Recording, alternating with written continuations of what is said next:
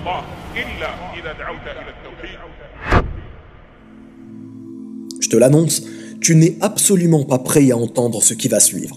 Reste bien jusqu'à la fin pour découvrir les plus surprenants des aliments contenant des ingrédients interdits dans notre religion. Des aliments que tu consommes peut-être tous les jours. En plus, il y aura un petit bonus. Comme tu le sais sans nul doute, plusieurs types de nourriture sont illicites car contenant soit des aliments illicites ou soit des aliments impurs. Avec l'industrialisation agroalimentaire, de plus en plus d'ingrédients inconnus, dangereux et ambigus composent d'interminables listes d'ingrédients sur nos produits. Et toi, es-tu certain que tous les aliments dont tu te nourris sont bien halal? Voici 5 aliments haram, 5 aliments que beaucoup croient halal.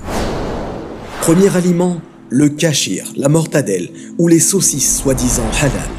Je ne vais pas rentrer dans les détails des organismes de certification souvent ambigus, mais plutôt dans le produit en lui-même.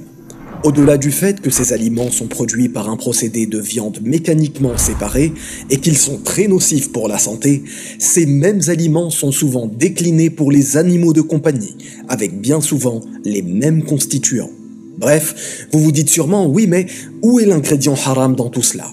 Eh bien, connaissez-vous le colorant E120 Il s'agit d'un colorant émanant de l'écrasement d'un minuscule insecte donnant cette couleur rouge ou parfois rosée, appelée la cochenille.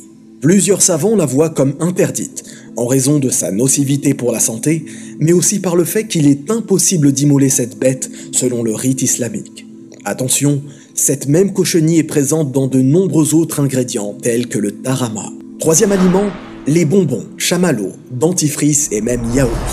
Certains de ces aliments, bien souvent bon marché, sont composés en petite ou grande quantité de gélatine. Le plus souvent, quand la gélatine est mentionnée sans précision dans une liste d'ingrédients, c'est qu'il s'agit de gélatine de porc ou bovine. Bien qu'une divergence existe chez certains savants de notre religion, il est important de préciser que certains savants voient ce produit comme illicite. Plus encore, les impacts sur la santé sont non négligeables.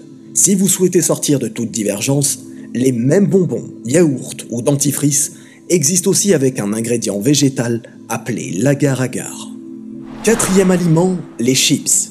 Vous ne le savez peut-être pas, mais de nombreuses marques de chips, parfois très connues, utilisent de la viande haram dans la composition de leurs recettes.